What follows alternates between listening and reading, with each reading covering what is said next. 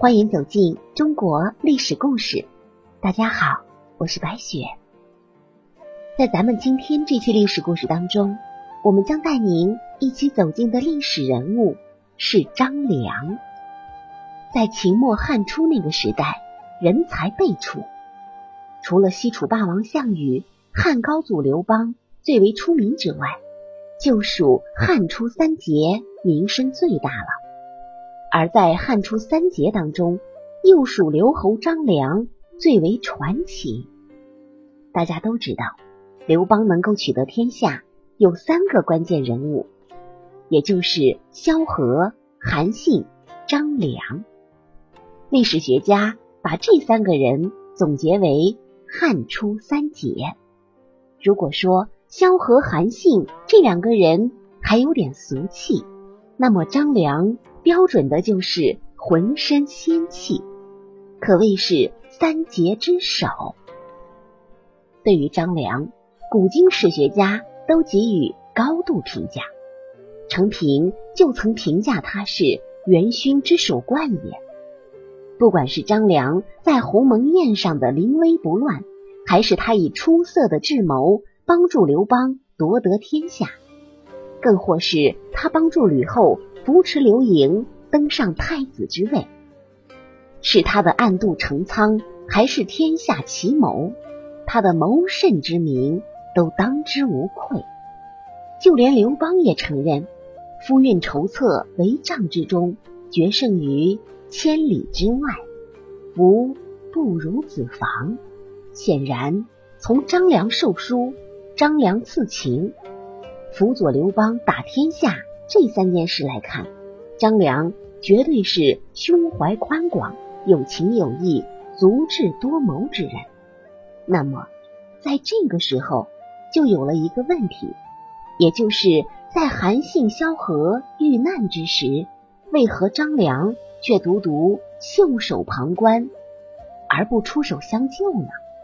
毕竟这三个人同事多年，加上英雄惺惺相惜，所以张良怎么着也应该有所动作才对。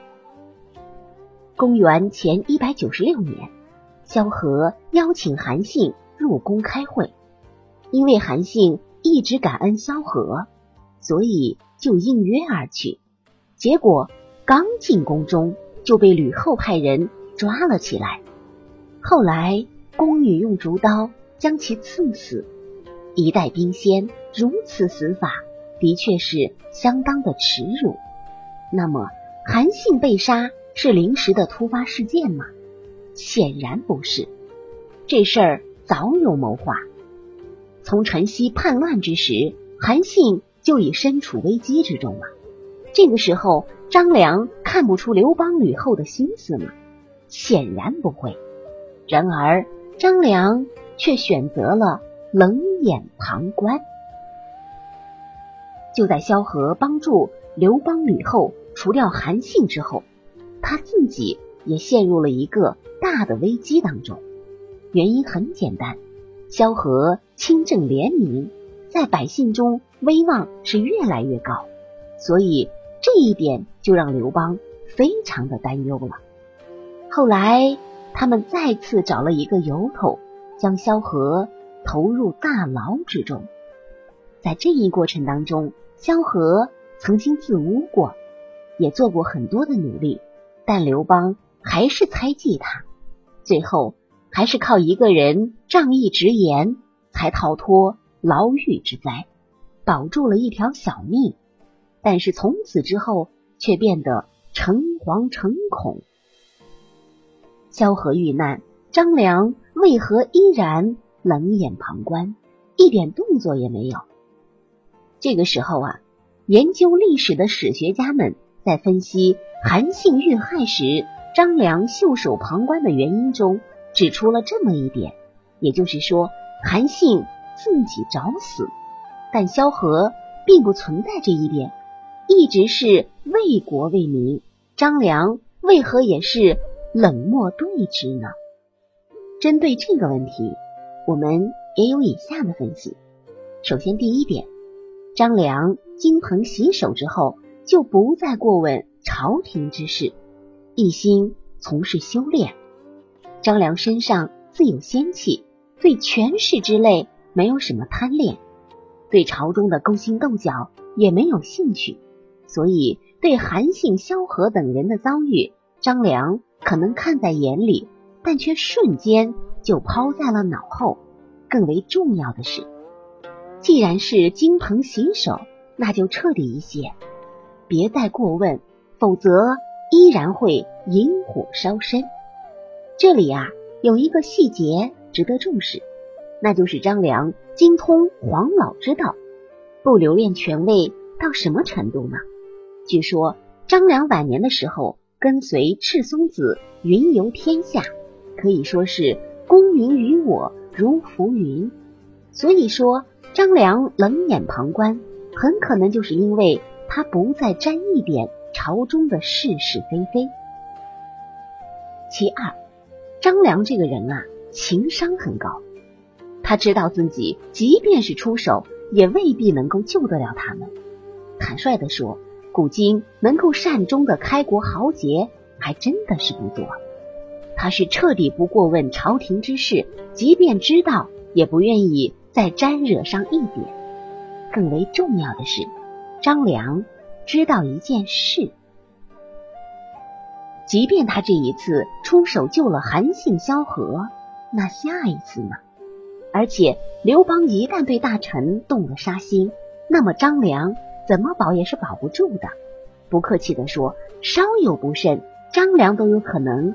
被卷进去，所以张良面对韩信、萧何的遭遇，干脆选择冷眼旁观。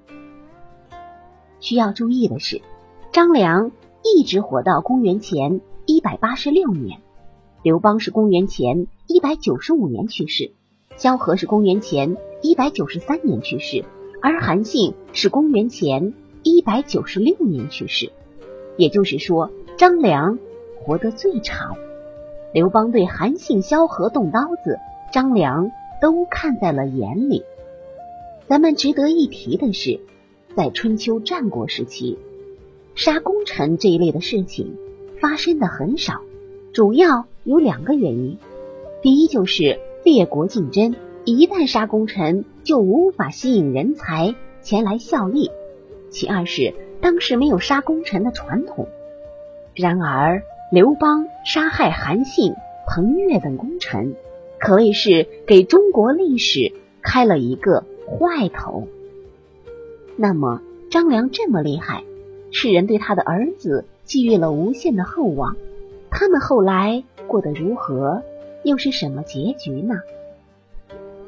张良一生只有两个儿子，长子张不疑，二子张必强。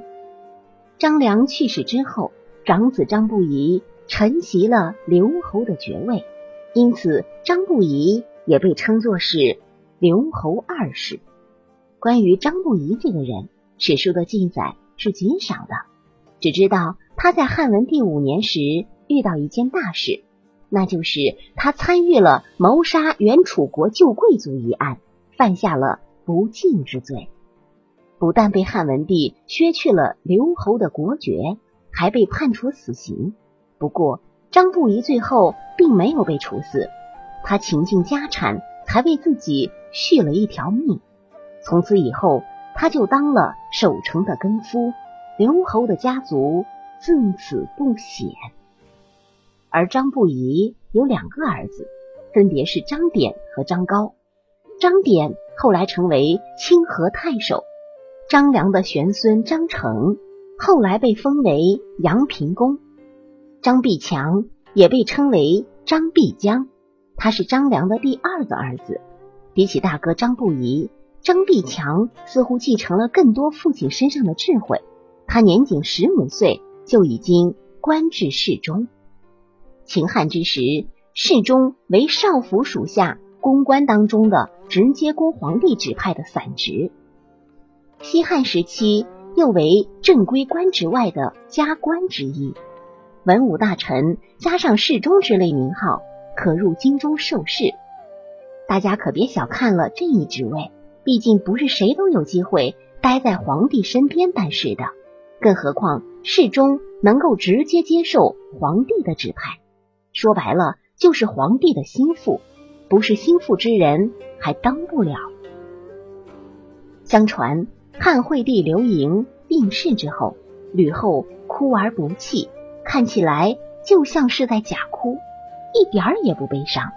张必强见此，眼皮直跳，不是他害怕，而是他知道吕后之所以会这样，是因为他知道吕后此刻心中一定在谋划着杀人之事。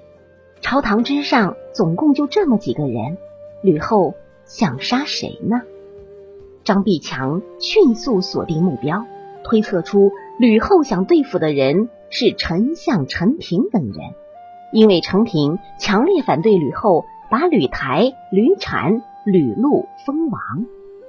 张必强建议陈平等人适当放低姿态，迎合吕后，拜外戚吕台、吕产、吕禄为将，这样才能让陈平免去杀身之祸。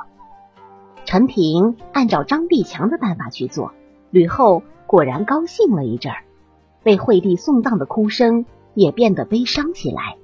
虽然这只是一件微不足道的小事，但这已经是关于张必强仅有的记载了。